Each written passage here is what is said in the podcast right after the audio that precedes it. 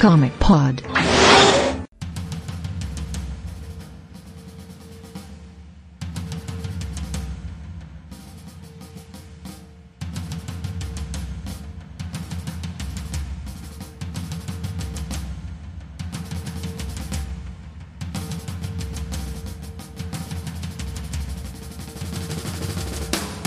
Olá, eu sou o Pablo Sarmento e esse não é um Comic Pod normal. Na edição 350 do Comic Pod, eu vou apresentar um projeto que eu venho desenvolvendo há um tempo. Eu vou explicar. O mundo é, tem diversos pontos de vista, pessoas plurais e milhões de influências. Os caminhos são os mais diversos e tudo isso impacta em algum momento na sua vida. Falo isso porque não temos como mensurar as milhões de histórias que existem além das páginas dos quadrinhos e disso nasceu o Perspectivas. O Perspectivas nada mais é que um projeto que eu venho trabalhando há um tempo. Uma das coisas que eu mais gosto quando passei a fazer quadrinhos é entrevistar as pessoas e ouvir as histórias dela. No caso de conversar sobre o mundo das HQs e fatos que acontecem durante a produção, e assim saber o caminho que cada pessoa percorre até chegar no seu destino, no momento que isso tudo vira. Como isso impacta no trabalho dela. Né?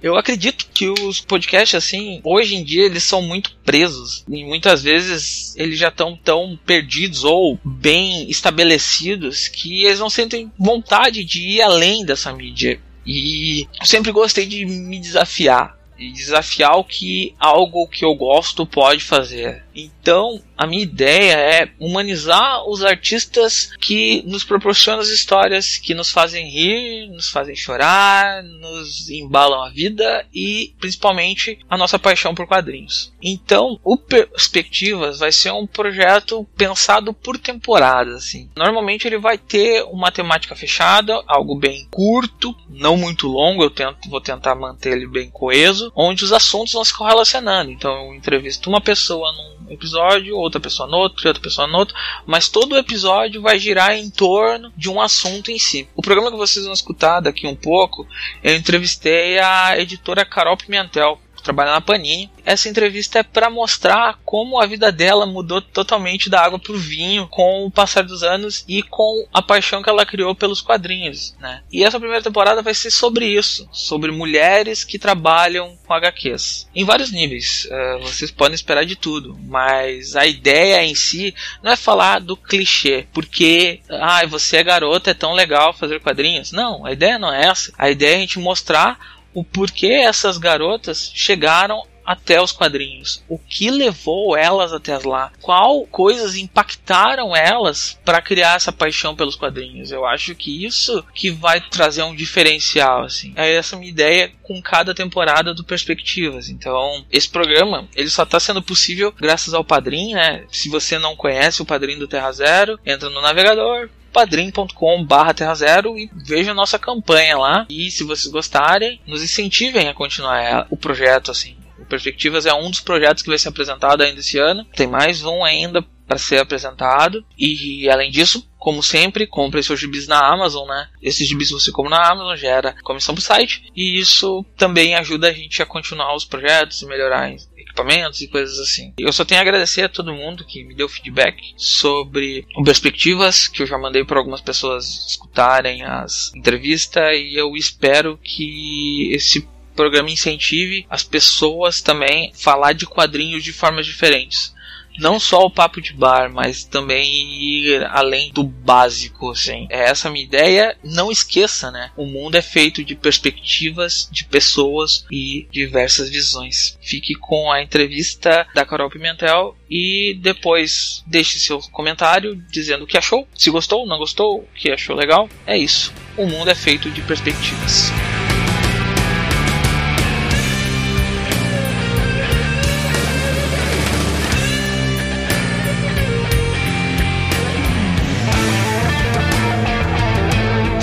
Começar esse primeiro bate-papo aqui, o programa de estreia. E a nossa convidada que tá aqui é a Carol Pimentel. Para quem não conhece Carol Pimentel, ela é editora da Panini Comics. Ela tá chegando aqui exatamente para falar um pouco sobre o que é o trabalho dela como editora, contar um pouco sobre a carreira dela, influências e coisas que mais aparecerem durante o bate-papo, que eu não sei o que vai rolar, porque sei lá, eu tenho uma pauta gigante e vamos ver o que ela tá afim de falar. então, Carol, obrigado por ter, estar participando do programa e eu acho que eu já abro as perguntas da forma mais simples possível para ti. Te apresento pro público. Ah, que bom. Pablo, muito obrigada pelo convite aí, super honrada por essa estreia do, do programa e logo de cara, assim, tu ter me chamado, muito obrigada mesmo. Tô super feliz. E, cara, vamos ver, acho que, acho que eu pra responder. Se não me botar na parede, acho que eu respondo. te apresenta pro público. Fala o que tu é, o que tu faz, onde tu faz, como é que tu faz. Aí. Gente, então, atualmente eu, tô, eu sou editora da Marvel, né? Uh, eu cuido da linha Aracno Mutante. E então, estão sob minha responsabilidade aí os títulos de Homem-Aranha. Homem-Aranha e Deadpool, que vai ser uma revista que vai estrear aí, mas vocês vão ficar sabendo mais pra frente. Os X-Men, Wolverine, Aranha Verso, né? Então tudo que tiver relacionado ao Homem-Aranha e a Mutantes. Uh, esses são os meus títulos. E eu tô trabalhando já há três anos com isso, na, ali na, na Panini, né? Com o pessoal da Panini. E assim, super feliz, cara. O pessoal às vezes pergunta por que, eu dou risada o tempo inteiro. Eu já era boba assim antes. e, e agora só, só continuo dando mais risada ainda. Assim, eu curto muito esse trabalho. É, é um trabalho de responsabilidade gigantesca. Vocês não fazem ideia da loucura que é, assim. Você tem que ser meio que multitarefa. Mas é sensacional, cara. Eu ainda, depois de três anos, eu ainda acordo muito feliz pra ir pro trabalho. Acho que é isso. Então vamos começar, vamos voltar lá naquela Carol novinha e coisas atrás, lá no tempo, como é que quadrinho chegou na tua vida, assim? Como tu pensou assim? Um dia tu olhou assim e pensou, porra, eu gosto de quadrinhos. Cara, eram, assim, a gente eu tenho uma irmã e meus pais, eles foram muito tranquilos, assim, com, com a nossa criação, né? Sempre foram muito de boa. E eu lembro, assim, era uma coisa... Todo domingo a gente ia almoçar na Praça da República, ali quando era, era meio programa de, de família. E aí meus pais ficavam olhando aquela feirinha da Praça da República e a gente, tipo, meu, correndo pra cima e pra baixo com banca de jornal. E a gente podia pegar o que quisesse, assim, né? Aquela coisa, tipo, pode pegar um livro de colorir, como podia pegar uma revistinha do Batman, que eu adorava aquilo. É, muita coisa de, de Disney também na época tinha, então volta e meia a gente chegava com. Queria um bolo, aí era muito difícil, tipo, um bolo de revistinha, tinha que escolher, falando, não, é, uma para cada uma, duas para cada uma aí, e acabou. Então eu lembro que assim, a gente colecionava muita coisa. Então eu queria alguma coisa, às vezes minha irmã queria outra, a gente completava as coleções. E sempre li muito, muito, muito quadrinho. Até tinha os quadrinhos horrorosos depois da, da Xuxa, quadrinho de pônei, meu, era tudo. Eu acabava pegando um pouco de tudo. E foi assim, foi despertando a paixão. Aos poucos eu fui deixando o livro de colorir e comprando cada vez mais quadrinho, me apaixonando cada vez mais por isso. E alguns quadrinhos, assim, muito, muitos amigos dos meus pais viajavam, traziam um quadrinho de fora, que sabia que a gente gostava, então coisa que tinha sido lançada. E aí me estimulou também a aprender inglês, a ler inglês. E aí uma coisa foi puxando a outra, sabe? E depois de um, um, bom tempo, assim, nos anos 90, eu acabei deixando isso um pouco de lado. E aí não tinha muito, sabe? Aquela coisa tipo, cara, você cresceu, é faculdade, vamos ter que trabalhar. E, e as coisas mudam, né, drasticamente. Então o quadrinho ficou ali naquela memória infantil e, e memória de, daquilo de tudo que é bom, sabe? É, você lembra, você guarda tudo aquilo com carinho, né? E anos depois foi que aí eu me questionei. Eu tava meio insatisfeita com o trabalho, mas acho que acho que a gente deixa essa pra outra pergunta, né?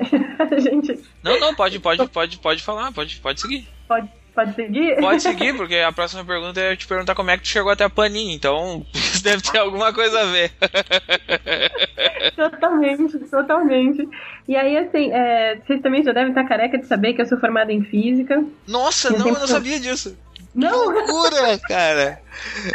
Ai, que legal! eu, sou uma, eu sou uma física e eu trabalhei muito tempo com astrofísica, cara. Meu Deus do céu, cara! Que loucura! tu podia escrever nota de rodapé dos gibi do, do Warren Ellis, né? Porque é tudo física Exatamente, e nisso. Eu já, eu já vou contar esse bafão, então. Eu achei que você soubesse. Não, não legal. sabia. Então é isso. Eu sempre fui muito curiosa, eu gostava muito de astronomia, e aí eu resolvi trampar com isso, né? Então vamos fazer física, vamos estudar isso, e assim foi uma loucura. Eu fiz física na, na USP em São Carlos, trabalhava no observatório, meu, viagem. Depois eu tive a honra de trabalhar aqui com, na Sociedade Brasileira para o Ensino da Astronomia. Cara, e assim foi muito legal viajar ao Brasil com um planetário no carro essas loucuras, assim. Fiz muita coisa, essas profissões vão ficando para depois. Mas é que a física que me levou pro quadrinho direto. E aí teve um período, eu recebi um convite, eu fui chefe da Escola de Astrofísica de São Paulo por três anos. E assim, no terceiro ano, cara, eu tava extremamente cansada, assim. A faculdade já tinha me decepcionado um pouco, porque eu achei que a gente fosse discutir mais os fenômenos, né? Ah, cara, vamos entender a gravidade de outro jeito, vamos, vamos conversar. E não, a gente não passa de calculadora, assim, calcula, calcula, calcula, calcula. E assim, eu fiquei excelente em cálculo, mas eu tenho certeza que o computador calcula mil vezes melhor do que eu. É, eu posso errar, posso não, vou errar com certeza. Então, cara, aquilo foi me decepcionando, e aí um belo dia eu tava com uns projetos, assim, para montar algumas exposições de quadrinhos dentro da escola de astrofísica, com feira de ficção científica e tal, e aí os projetos foram meio que vetados. E eu lembro que eu fiquei bem chateada na época, eu falei, cara, não é possível, eu trabalho muito aqui dentro e não, não me dá mais prazer acordar e vir para cá. O que, que eu posso fazer para ficar feliz? É, e aí eu pensei, falei, putz, aí veio aquela memória, sabe? Tipo, o momento Ratatouille, quando ele come a garfada, que ele vai lá pra infância dele.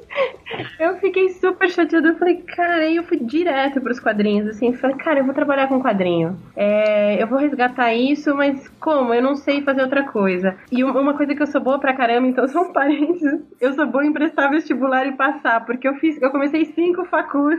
Nossa! eu larguei e fui largando todas, porque eu não me identificava, tal. Eu queria uma coisa, queria outra. E assim, comecei dois mestrados, um em física de partículas, que eu acabei deixando, e o outro que foi esse, que me levou para os quadrinhos. Quando eu tive essa ideia, falar, cara, larga física, larga tudo, eu fui pra USP de novo, falei, galera, será que eu consigo alguém para me orientar com quadrinhos?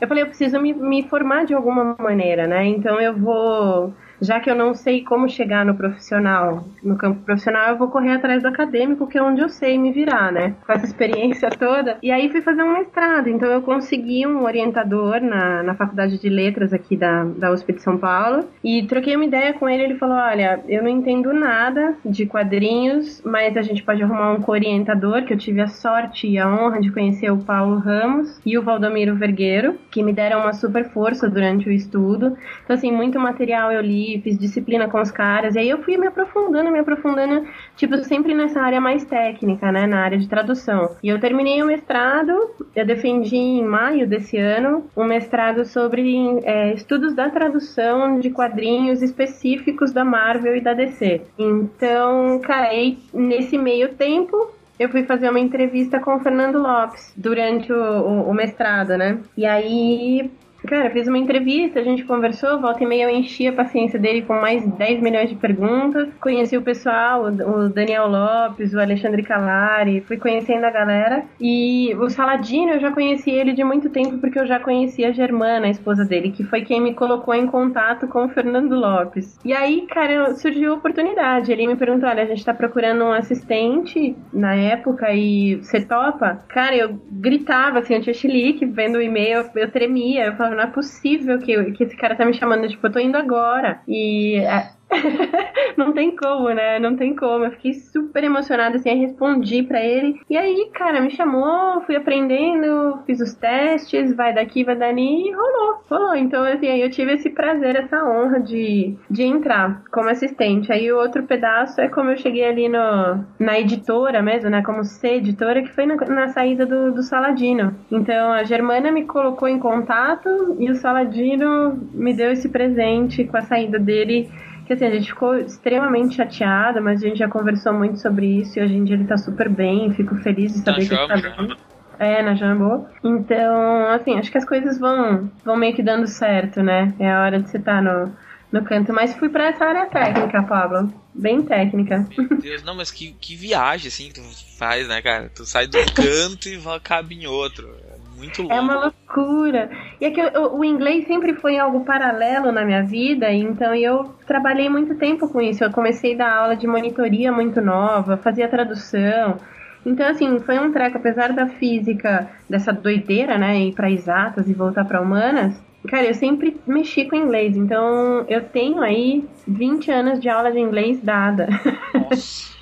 é só a cara de. que já não tá mais tão cara de novinha, mas. Eu vou, vou, te contratar pra me dar aula de inglês. O meu inglês é horrível. Nossa, demorou por Skype, ó, a gente fecha. então, já que tu gosta tanto de falar dessa área técnica, me explica, uhum. me explica como é que funciona esse, a tua edição de quadrinhos especificamente, assim. Como é que é. Porque cada, cada editor tem um formato de trabalho, né? Cada um Sim. começa por texto, outro começa por diagramação, outro começa por onomatopeia e, e assim sucessivamente. Como é que tu pensa o teu trabalho, assim? É, então acho que por conta dessa tradução, tipo, eu zero pela tradução. É, é, o, meu, é o meu ponto de, de início, né? Eu sempre separo o material com muito tempo pro, pro tradutor. Eu tenho a sorte de ter um tradutor só para todo o meu material, que é o Mário Luiz Barroso um figuraça, a gente se tornou super amigos. É, então, assim, parto da tradução, depois e separar o material já para o letrista, porque aí o cara vai fazendo o trabalho dele, ele ajeitando a história do jeito que a gente montou e tal. Porque nisso tem todo um trabalho que eu vou dando uma olhada aqui que entra na programação, vejo a revista, que história fica melhor do que outra antes daquela. E aí eu vou, vou ajeitando tudo isso. E depois, assim, sempre essa avaliação, eu tento dar uma analisada. É claro, eu não. Justamente por ter esse lado mais é, acadêmico da, da tradução, é uma coisa que eu me pego muito com essa. Eu, eu penso nisso o tempo todo. Tipo, o meu tradutor fez um trabalho e aquele trabalho foi a decisão final dele. Até onde eu posso mexer com isso, sendo que o meu nome não entra na tradução. Então, assim, eu corrijo poucas coisas, eu evito mudar, afinal de contas o crédito é dele, né? O trabalho é dele. Então, assim, essa é uma grande preocupação. Então eu, eu mudo só quando eu acho que às vezes desviou um pouco do original e eu volto mais próximo do original possível. Então eu evito às vezes a adaptação, eu prefiro colocar uma notinha ou outra. É, o meu lado física ainda me autoriza a corrigir alguma física de Vingador, então às vezes vocês veem umas notinhas por ali. Se for notinha de física, fui eu que coloquei. Agora eu quero um, uma edição de Planetary com comentários teus. É, é Nossa, isso que eu quero. Vou, vou, vou, vou, mandar o pedido pro Fabiano lá, cara. Eu ia falar, tem que falar com o Fabiano Denardinho, a gente troca uma ideia e eu vou fazer com muita honra. Mas pra ver se eu tenho condição cacife pra isso. Os Vingadores eu consigo corrigir alguma coisa o, na, na fase do Octopus ali, quando ele tava no, no Superior Spider-Man, né? Uhum. Então, alguma coisa ou outra, eu peguei a fase bem finalzinha ali, eu já revisava coisa pro Saladino, mas eu já dava umas consertadas. Tipo, deita e rola onde eu consigo ali com astronomia. Os conceitos são bonitinhos, estão certinhos. tá, então tá chegando pro leitor certinho, se ele quiser começar a física dali. dali pode, pode começar. Agora precisa. O que não tiver notinha, assim, que for um nome muito estranho, cara, confia, provavelmente é física de quadrinhos. Cara, é isso, assim, então aí depois, aí eu comecei a brincar, sabe, você vai ficando com algumas manias, tipo, então eu comecei a tentar prezar por alguns tons de cores, né, então o aranha sempre mantém entre azul e vermelho, é, mas aí é mais capricho meu, assim, coisa que não, não vai afetar na, na edição, né, que não vou tirar o, o, a, mais, a maior proximidade do original possível, aí o resto eu brinco. Assim, aí mania minha. Mas a gente vai, vai criando algumas coisas, né? O Wolverine ainda não consegui me acertar com cor com ele. Se bem que nessa fase nova do, do Lemaier agora tá. Talvez eu consiga, vamos ver.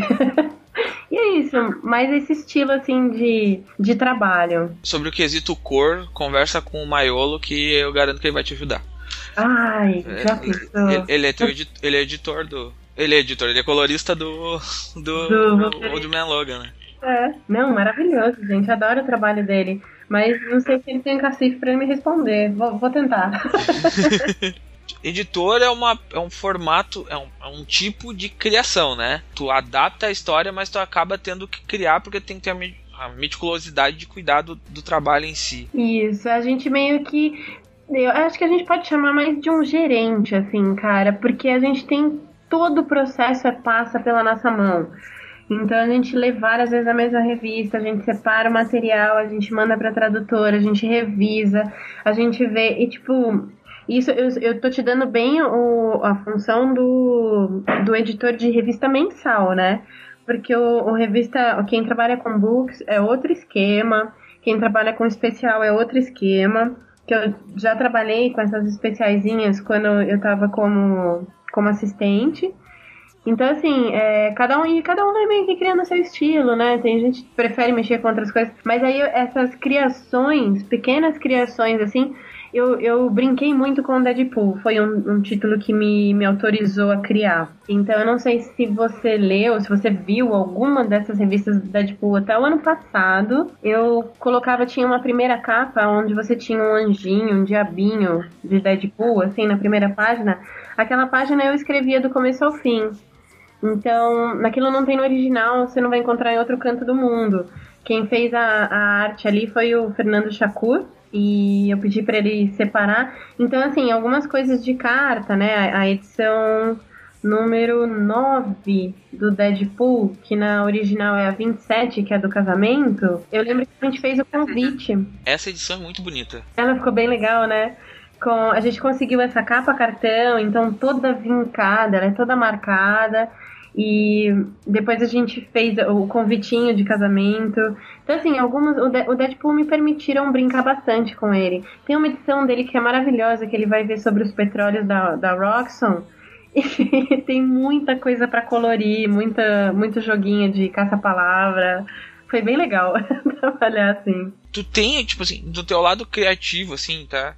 Tu te inspira em alguém para tipo tu tem algum editor tipo ah eu Carol vou lá vou estudar editores e, e, e ver uh, estilos de trabalho diferentes. Tem algum que te inspira assim? Cara de editor assim eu não é, olha eu gosto muito do estilo do, do Will Moss e eu gosto bastante do, do Panícia eu acho que eles têm um, um cuidado bem legal com o material apesar de ser um estilo completamente diferente do nosso, né? É, eles é o de criação e tu, tu é o de, de adaptação, né? É, é. Então, assim, a, a, revista americana ela vem com muito mais propaganda, né, do que a nossa. Então, o, o, a questão de dis, distribuição de páginas, por exemplo, eu acho que ele, o, o Panícia, ele é bem cuidadoso, por exemplo, de colocar as páginas de hum, anúncio sempre na, do lado esquerdo. Ou seja, ele não, não, Como a página do lado esquerdo não te chama muita atenção, ele te joga a história na direita. Então eu acho isso bem legal, sabe? Ele não, não estraga muito a surpresa pro, pro leitor. E eu tô vendo a Kate Kubert, que é uma, uma outra editora também, que tá, tá rolando, ela tá seguindo mais ou menos o mesmo estilo. Eu vi ali por alguns. É, aquela página de créditos que ela foi assistente do, do Panícia um bom tempo. Então, cara, acho que ela tá seguindo esse estilo. Acho que de, de editor seria isso. Tenha vontade, tipo assim, de trabalhar com criação, tipo, ou de repente tu roteirizando, ou de repente tu desenhando, ou de repente tu escrevendo um livro, coisa assim. Tu já teve alguma vontade, tu tem um projeto nisso ou tu, tu por enquanto, não, vou, vou só editar e ficar aqui no meu cantinho, no meu quadrado? Cara, desenho é uma coisa que eu queria muito, mas eu sou completamente tapada, tipo, homem, aqueles hominho palitinho não, não parece hominho, parece qualquer outra coisa. É...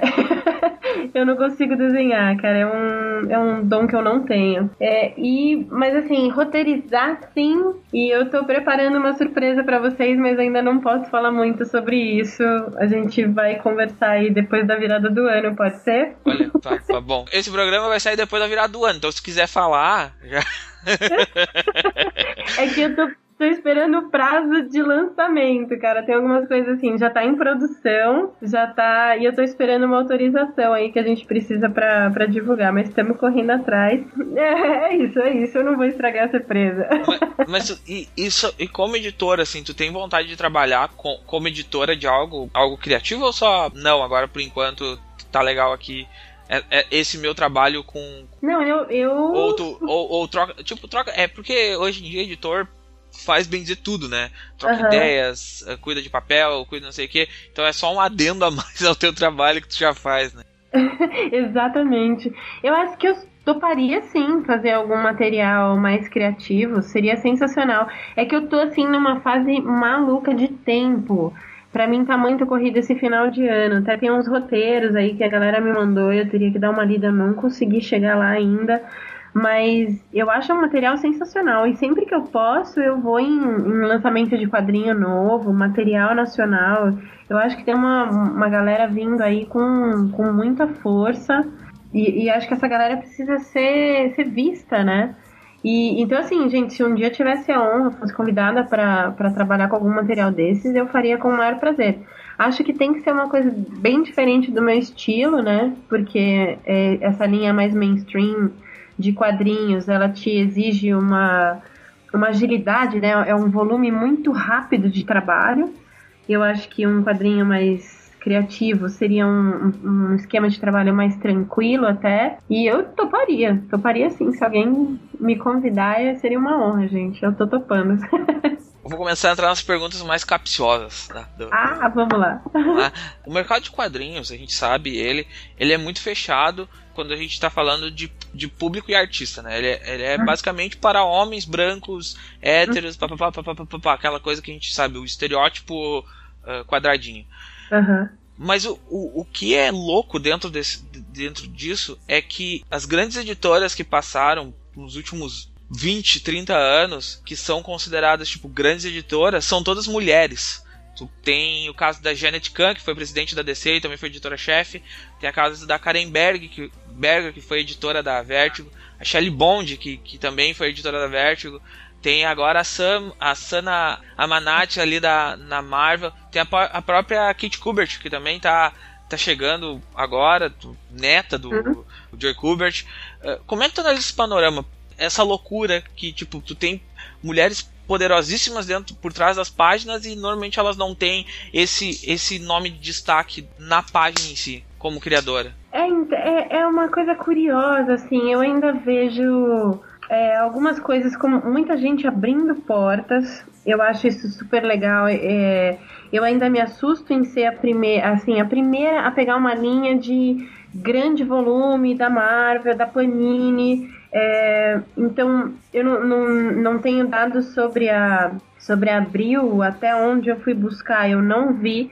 É, gente, eu vi uma, uma moça, não, não me recordo o nome, mas eu vou procurar isso e corrigir essa falha que parece que editou um quadrinho só do Homem de Ferro. É, e depois disso a gente nunca mais ouviu falar em nada. Então, e eu lembro da, da, minha primeira conversa com o Fernando Lopes, ele falou: Olha, você vai ser a primeira menina a ficar nessa redação. Que a gente não tem, é um bando de ogro que está trabalhando aqui dentro.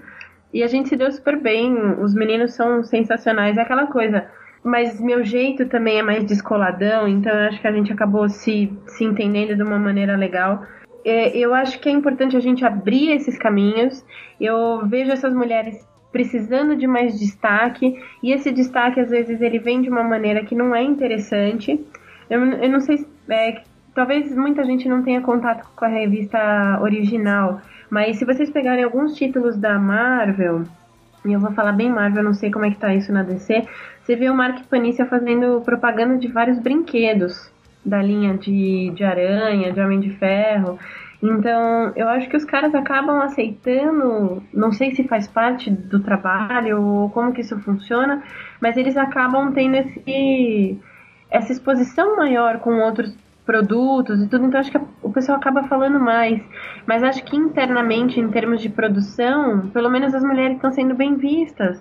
Né? Não é à toa que elas chegaram nesses cargos mais altos, com certeza por serem extremamente competentes e é, extremamente responsáveis. Eu acho que isso serve de inspiração para mim. É, eu gostaria sim, mas não, não penso nisso agora, acho que eu ainda tenho muita coisa para aprender, mas eu acho que só o fato de estar tá aqui, de, de já ter conseguido assumir, de sair de assistente para editora, para mim já foi um passo gigantesco, assim, foi um cara, a gente confia no teu trabalho, teu trabalho é bom e você tem condição de dar cara a tapa, porque todo o nosso trabalho ele é feito e ele é exposto, né? Não é alguma coisa tipo um, um erro que eu cometo no computador e que vai ficar aqui escondido, eu vou levar uma bronca do, do chefe e ninguém mais vai ver. Não, é um, é um trabalho que vai ser jogado na internet, é um trabalho que vai ser criticado, é um, eu vou estar exposta com isso. E as broncas que vêm dentro são homéricas quando vem alguns erros. Então, cara, eu tomo o máximo de cuidado para que essas coisas não aconteçam. E eu acho que, que foi um sinal de, olha, a gente confia em você, você tem condição de fazer esse trabalho. Tenho que agradecer o Paulo França, que na época optou em, não, vamos lá, você vai ficar e eu quero o seu trabalho, eu quero que você siga. E só preciso me inspirar mais nessas mulheres mesmo, galgar isso e ter essa vontade de, de continuar crescendo. E se eu eu tenho bastante e queria que outras, queria servir de inspiração para outras, né, que viessem outras meninas aí e que a gente aumentasse essa redação. Então, girl power. Girls Power, foda.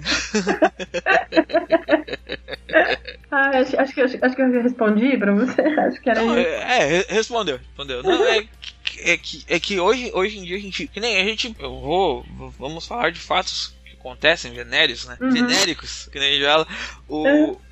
é, que nem a gente teve agora o caso da Mockingbird, Sim. que foi, tipo, uma coisa que doeu, assim, para quem é fã de quadrinhos, né? Tá, e, tipo, daqui um pouco esse material tá caindo na tua mão. Como é que tu vai trabalhar trabalhar essa coisa, entendeu? Tipo, daqui um pouco a Mockingbird cai na tua mão aí, e aí, uhum. e aí tu uhum. vai ter que fazer aquela capa, e como é que vai ser o burburinho por causa daquela capa? Sendo que é uma camiseta linda pra caralho. É. é, e, e, e, aí, como é, que, como é que tu vai pensar isso, assim, tipo... Essa, essa vai ser um, um, um projeto que eu vou fazer com muito gosto, cara. É, a gente fez uma campanha no, no Facebook Bom, para quem não sabe da história, então, só assim, brevemente o que aconteceu. A Chelsea Kane é uma desenhista que estava responsável sobre esse título da Arpia, né? A, a Mockingbird no, no original, e ela hum, fez uma capa onde ela dizia: Pergunte-me sobre minha agenda feminista. E hum, a galera caiu de pau em cima. O título estava para ser encerrado, então era uma coisa meio que uh, uma despedida, onde ela ia seguir a carreira dela com outros títulos, com outras coisas. E ela acabou sendo massacradíssima no, no Twitter e ela acabou fechando a conta dela do Twitter, o título foi cancelado. Umas mensagens horríveis, extremamente machistas, assim, preconceituosas, ofensivas, foi bem complicado. E aí foi muito próximo tudo isso da, da, da CCXP, né? Então no, no primeiro dia, acho, acho, que até o dia que eu te encontrei eu tava com as camisetas, a gente fez uma campanha, as meninas ali do, do Clã Sem Decote, a gente juntou, mais a Germana e tal, e a gente fez essa camiseta em homenagem a Chelsea. E a gente foi nesse primeiro dia da, da CCXP. No primeiro dia não, mentira, na sexta-feira. Na sexta-feira, é, eu tive na, na sexta. sexta-feira, é. A gente foi na sexta com essa camiseta para ver se, se a galera abre os olhos, né? Se a galera presta atenção. E esse vai ser um título assim. Normalmente a gente é, faz algumas solicitações com, com a Panini a respeito de capas e tal. Algumas eles autorizam, outras não. Mas se esse título cair na minha mão é, e eu tiver a condição, não vier com uma capa pré-determinada, onde vem alguma ordem restritiva da Marvel lá de cima, é um título que eu vou pedir muito pra Panini pra gente poder trabalhar com essa capa. E assim, eu tô super contente com esses novos títulos porque a gente teve um espaço na, na contracapa, vocês vão ver ali, o, a gente ganhou um espaço para conversar, nós editores conversarmos com vocês leitores. Então, explicar como o material vai ficar, como as coisas estão chegando, às vezes alguns títulos, só situar o leitor, meio de alguma saga, alguma explicação, algo um pouquinho maior, né? Então, esse vai ser um título que eu vou fazer um texto grande, assim, com muito carinho defendendo a Chelsea e expondo um pouquinho mais esse trabalho. Eu quero muito que isso venha, Pablo, mesmo. Eu queria muito editar esse título. Então, então já. viu? A minha pergunta foi boa e tua resposta foi melhor, né? Porque já juntou a próxima pergunta. Porque a Marvel, ela tá hoje em dia. A gente tá falando. Como tu trabalha com Marvel, vamos, é normal a gente falar de Marvel, mesmo sendo. tendo o uhum. pé na DC. Mas. Uhum. É, a Marvel hoje em dia, a gente não pode negar que ela tem uma ideia e uma vontade de abranger mais públicos, chamar mais gente, mostrar mais histórias de pessoas diferentes. Como é que tu uhum. pensa, como é que tu analisa tipo a tua trabalha essa, essa representatividade em tantos estilos? Porque trabalha hoje uh, linha um, X-Men, Mutante, uhum. Homem-Aranha, deve dar o que uns 12, 13 títulos total? Sim. Como Sim, é que tu é, pensa isso? Mais ou menos isso. Exatamente. É, deixa eu ver. É isso, acho que uma média de, de 12 a 15 títulos aí. É, Cara, eu, eu tô muito feliz com essa exposição. Então, assim, o, o Aranha Verso é um material que tem me dado muito, muito barato de fazer, justamente por a gente ter três gerações ali de mulheres aranhas, né? Então, você tem a Silk, que é a teia de seda. Ela saiu dessa fase adolescente, né? Ela tá ali como na, na, idade adulta, entrando na idade adulta, tá no primeiro emprego, as guerras secretas acabaram, ela já passou pelo Aranha Verso e agora ela tá entrando nessa nova fase. Então você tem um, um, foco ali, né, de uma garota mais preocupada com a família. Em contrapartida, você tem a Gwen Stacy, que é a outra Mulher-Aranha ali, uh, a Gwen Aranha, né? Então, com mais, mais adolescente, um pouco mais jovem, ela como baterista de banda, e ela com mais preocupada, o pai sabe, né, o Capitão Stacy sabe que ela é a Mulher-Aranha, então ela tem uma relação diferenciada sobre esse combater o crime. E a gente tem a Jessica Drew, a terceira Mulher-Aranha aí que tá aparecendo no título, que tá gravidíssima, lindíssima e com trazendo uma outra realidade, como é essa experiência, como é esse susto. Eu, eu terminei de, de ler esse, esse primeiro arco dela, eu achei muito bacana essas discussões que ela tem sobre às vezes não querer ter filhos e de repente o filho vir, o que você faz, como faz. Eu acho isso muito legal. Então a Marvel abriu esses títulos. A gente tem toda essa gama. E vou te dar um presente de Decenalto. Eu não sei se você sabe, mas eu traduzo a Canário, né? Ah, traduz a Canário. A Canário é linda. Eu traduzo a Canário Negro e traduzo a Mulher Gato. Que foi assim, foi sensacional o, terem passado esses títulos. Eu achei bem bacana por eu poder dar uma voz a mais de, de mulheres para essas meninas, né? É, até então eram homens que faziam a tradução, não, não por incompetência, não, não é isso, não estou questionando o trabalho, mas é por ser uma realidade diferente, né? A gente consegue entender e se identificar com o balão de uma forma melhor, você consegue transpor isso numa linguagem mais feminina. Então, foi um trabalho que eu fiz, eu comecei com a, com a Canário, depois eu ganhei a Mulher Gato, e aí a Marvel me presenteou com a Força V. A Dandara traduz, eu e a Dandara a gente faz um trabalho juntas de tradução. E são várias mulheres, então você tem a She-Hulk, a Carol, a Carol, a Carol Danvers, a Singularidade, que é uma personagem nova que está entrando nessa fase. Então é, é, bem bacana essa exposição, essa abertura e essa explosão de personagens femininas, essa explosão de personagens homo, né? Como a gente tem a Miss, Ma, a Miss América, perdão, a Miss, Miss América, a América Chaves aí vindo com uma namorada já nos, nos novos títulos. Uh, cara, eu acho isso muito legal, essa abertura geral, essa explosão. É sinal de que uh, as mulheres estão fazendo barulho de alguma forma, elas estão sendo ouvidas, elas estão sendo mais expostas, elas estão vindo mais à tona e, assim, estão consumindo mais o quadrinho que é uma cultura que está abrindo mais, cada vez mais para pro, as meninas em geral, e então e a mulherada que antes já consumia continua, ensinou as filhas, está ensinando neta, sobrinha e afins, e, e tá passando isso de geração para geração. Eu acho que é, é, um reflexo de como as meninas estão consumindo quadrinho e de como as mulheres estão se impondo a respeito disso, né? É, é muito legal estar nos bastidores de tudo isso e poder estar tá dando um pouquinho da, dessa voz, mudar. Ah, não, não tem esse tipo de xingamento, esse tipo de coisa não rola entre as meninas, ou rola, mas rola de uma maneira mais secreta e vai, assim, assim, assado, poder estudar esses casos e poder uh, colocar isso nas personagens. Então, um pouquinho tanto de edição quanto de tradução aí para você. Acho que a gente tá conseguindo arrematar um pouco melhor esse trabalho. Espero que a galera esteja curtindo, né, quando lê tudo isso. Ah, eu vou, eu vou dizer que caso, de caso meu, que eu gosto muito da Canário Negro, tá? Eu sou é. apaixonado por aquele título porque eu gosto de punk rock. E, o som e a fúria foi muito legal, né? É, eu, eu, eu, sou muito, eu gosto muito desse, dessa temática e a personagem eu acho interessantíssima. Vamos para outra pergunta, uma pergunta mais leve um pouco. Uhum. É, existe algum quadrinho que tu já pensou, que tu pensa assim, tipo, esse eu quero editar, ou algum artista que tu pensa, esse cara eu queria ter editado, editado e por quê? Cara, eu sempre fui apaixonada pelo, pelos títulos do Batman, assim, né? Eu tenho essa memória saudosista ali dos anos 80. Viu? De Seneca, viu? Você... É. eu ele, cara, o Batman é o Batman. Eu falo, não tem como. O capacho da minha casa é um Batman, então, assim, não tem como.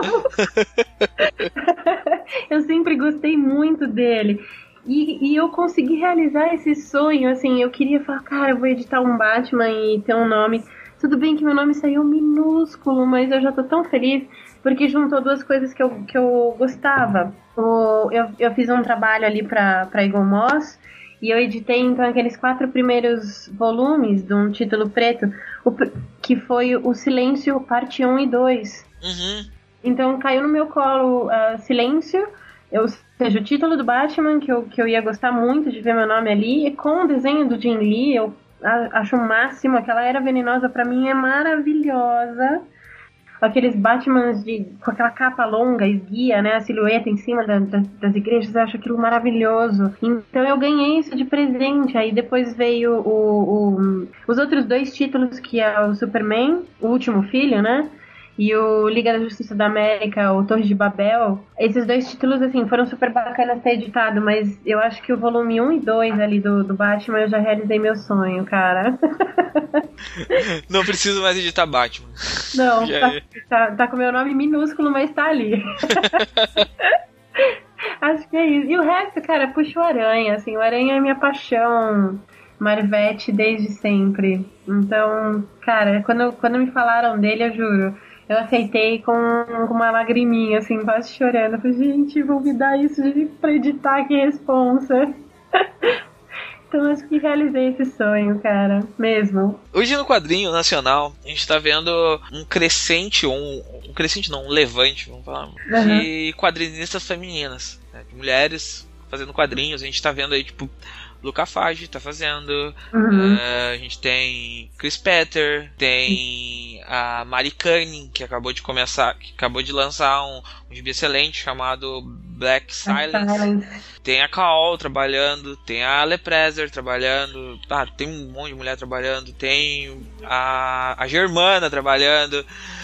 Sim. É, Tipo, aí tu vê um projeto tipo que nem da Ana Recalde, que é a Pago Comics, que é um projeto que tá lindíssimo, tá funcionando muito bem, é um projeto que totalmente fora da curva, pensado para HQs digitais e, e, e, outra coisa. Tem o Lady Comics, que é um, um grupo de quadrinistas que lança, lança tiras e, e faz eventos, que, que é um bagulho que tá ganhando cada vez mais destaque tanto que está ganhando apoio do FIC para continuar uh, funcionando.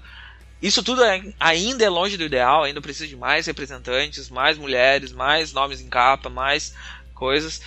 Mas tô olhando todo esse panorama, assim, como a gente. Como podemos explorar para mais crianças e leitores chegarem até, até as HQs? Eu acho que um trabalho como esse que você está fazendo é maravilhoso. Eu acho que já é uma porta de entrada. Uh, então, que a galera escute mais isso, que tenha mais gente falando sobre isso, mais gente falando sobre quadrinho. Uh, e, sobre essa possibilidade de você trabalhar com quadrinho. Gente, é possível. Uh, uma galera me chama, às vezes eu viajo bastante pelo Brasil para falar sobre isso, então, às vezes escolas de quadrinho, eh, escolas de arte me chamam para falar sobre isso, sobre essa realidade do mercado brasileiro, como é que as coisas funcionam, onde começar, como começar. Então, às vezes a gente faz oficina às vezes a gente só faz bate-papo. Eu acho que todos esses encontros de quadrinhos que tem enrolado, então que mães passam por ali e que veem isso. Às vezes você vê exposição em shopping de quadrinhos, sabe? Às vezes muita gente é. Ai, não, ai, tem que ser mais elitizado. Ai, a galera não sabe quem é o, o Claremont, ou não, ou não leu a fase e tal. Gente, ok, isso é importante, mas se a gente não, não começar do básico, se a gente não coloca um uma, uma, que seja uma exposição simples de desenho, de, de fãs que fizeram um shopping, às vezes você não desperta mais essa cultura.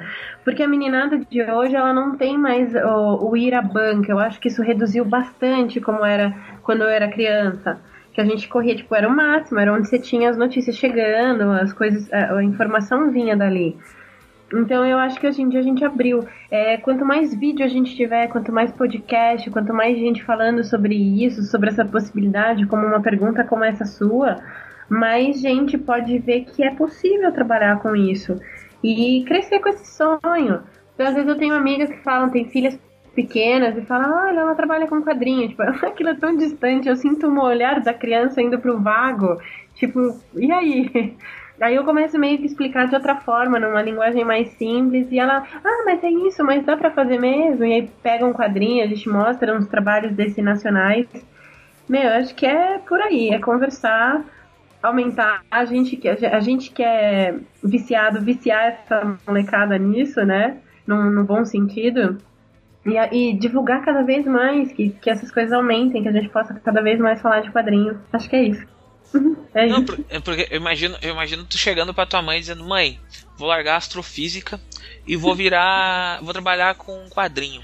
Que? Você vai passar fome? Tipo, ela deve ter pensado assim, né? Eu acho que depois de cinco faculdades largadas ela tava bem vacinada.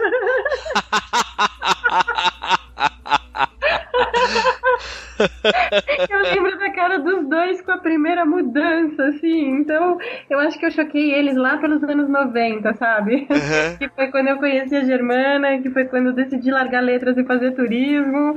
E aí eu... Nossa, tu foi de letras. Tá, é letras, turismo, depois o quê? Eu passei em medicina. Mas tu passou em medicina? E largou, meu Deus, cara! É porque eu ia fazer uma mutreta, eu queria enganar meu pai e fazer veterinária, que eu gostava muito, e meu pai. Foi a única coisa que ele falou pra mim, filha, não faça. Foi a única proibição na vida, assim, que eu lembro de ter do meu pai, tipo, de um não bem grande, foi pra veterinária. E aí eu falei, ah, então eu vou enganar ele, né? Eu presto medicina que ele acha legal. Na, na Unicamp, na primeira, naquela época era, era junto, o primeiro ano de veterinária com medicina. E eu falei, bom, aí no segundo eu mudo o curso, né? Uhum. Mudou a regra. Naquele ano mudou a regra, tipo, não, era medicina, já era medicina, veterinária, veterinária, e eu falei, então eu tô indo embora. Caraca, cara! Eu fiz ciência da computação, fiz física, e fiz uma universidade de yoga durante cinco anos. Eu fui instrutora de yoga. Carol Pimentel, mil e uma utilidades. Essa, essa é o verdadeiro, verdadeiro bombril, essa mesmo. Total.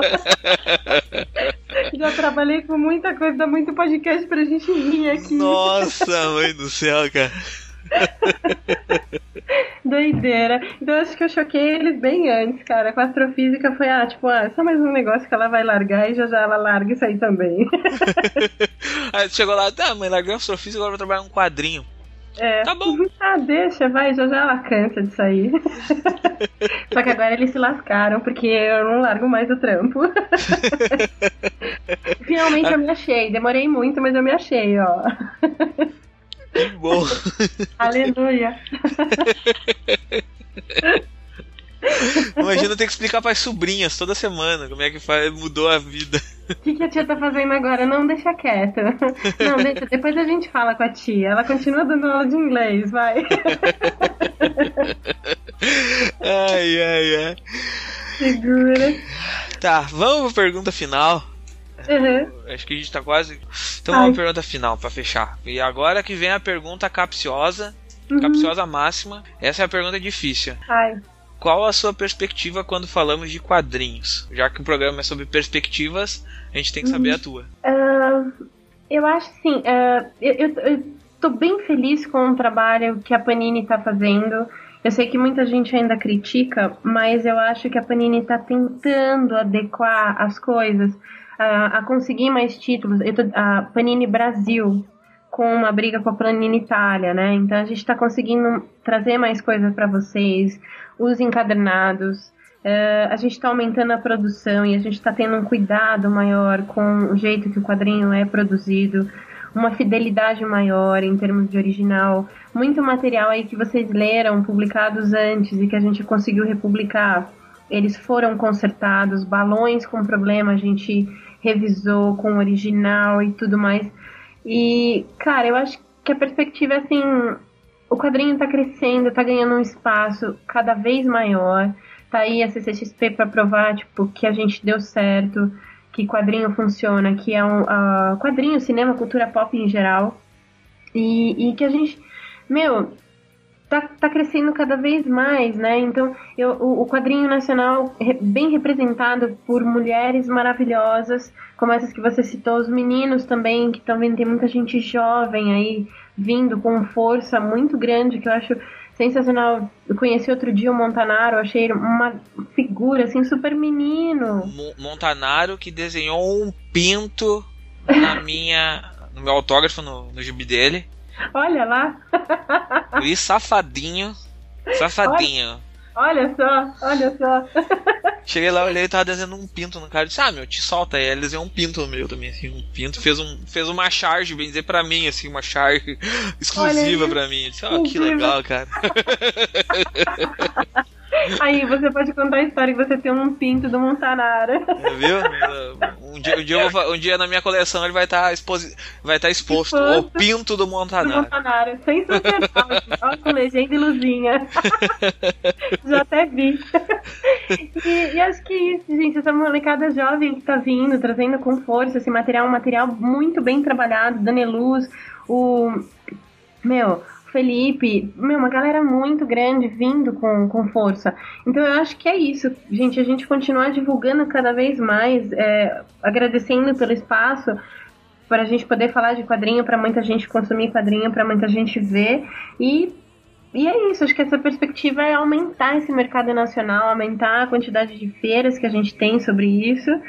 E crescer, cara. Tem espaço para todo mundo. Eu acho que a gente precisa disso. É uma, uma forma bonita de, de manifestar, de expressão. É arte. É uma arte toda trabalhada muito com uma linguagem muito própria. Muito, ela é muito ela. É, o quadrinho tem uma vida muito dele. Então, que venha mais gente para produzir isso. Que venha mais e mais gente. Acho que essa é a minha perspectiva. Essa é a perspectiva dela, cara. cara. Carol, eu queria agradecer muito por ter participado. Uh, eu espero que não tenha feito perguntas muito fora do teu conhecimento ou alguma coisa que tenha sido mais difícil para te, te responder, mas agradeço pelo tempo que tu gastou aqui comigo. Ou, ou, que tu investiu, a gente não Investi, sabe ainda como vai é, funcionar. Com certeza, com certeza investir. Sabe, a gente está conversando em investimento. é, e agradecer por estar participando aqui desse primeiro programa e, e espero que seja o primeiro de muitos. Com certeza, vai ser. Eu queria agradecer então de novo o seu convite e te desejar muito sucesso, Paulo, que 2017 te traga muita coisa boa e que a gente possa falar cada vez mais, que venham mais programas e que mais convites ah, não te preocupa que o convite vai sempre ter. Se não tem aqui, tem no Comic Pod, se não tem aqui, tem no One Shot, a gente, a gente vai fazendo bagunça aí. A gente vai se misturando. A, a, pod, a, podosfera é imensa e os lugares que você pode esconder são em milhares. Então, tamo junto. Então tá. Obrigado, Carol. Obrigada, Paulo. Beijo.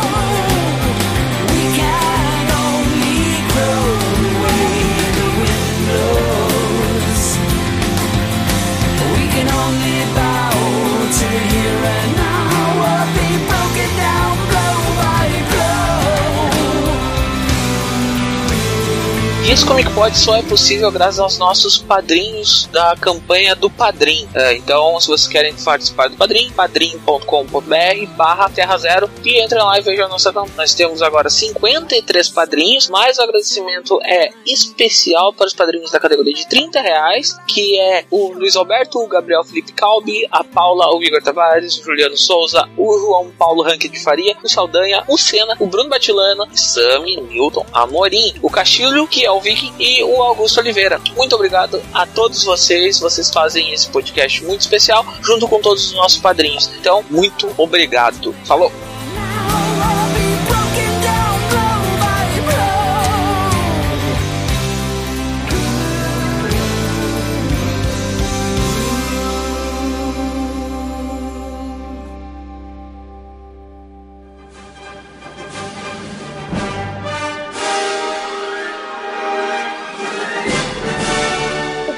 Pod é o podcast do site terrazero.com.br.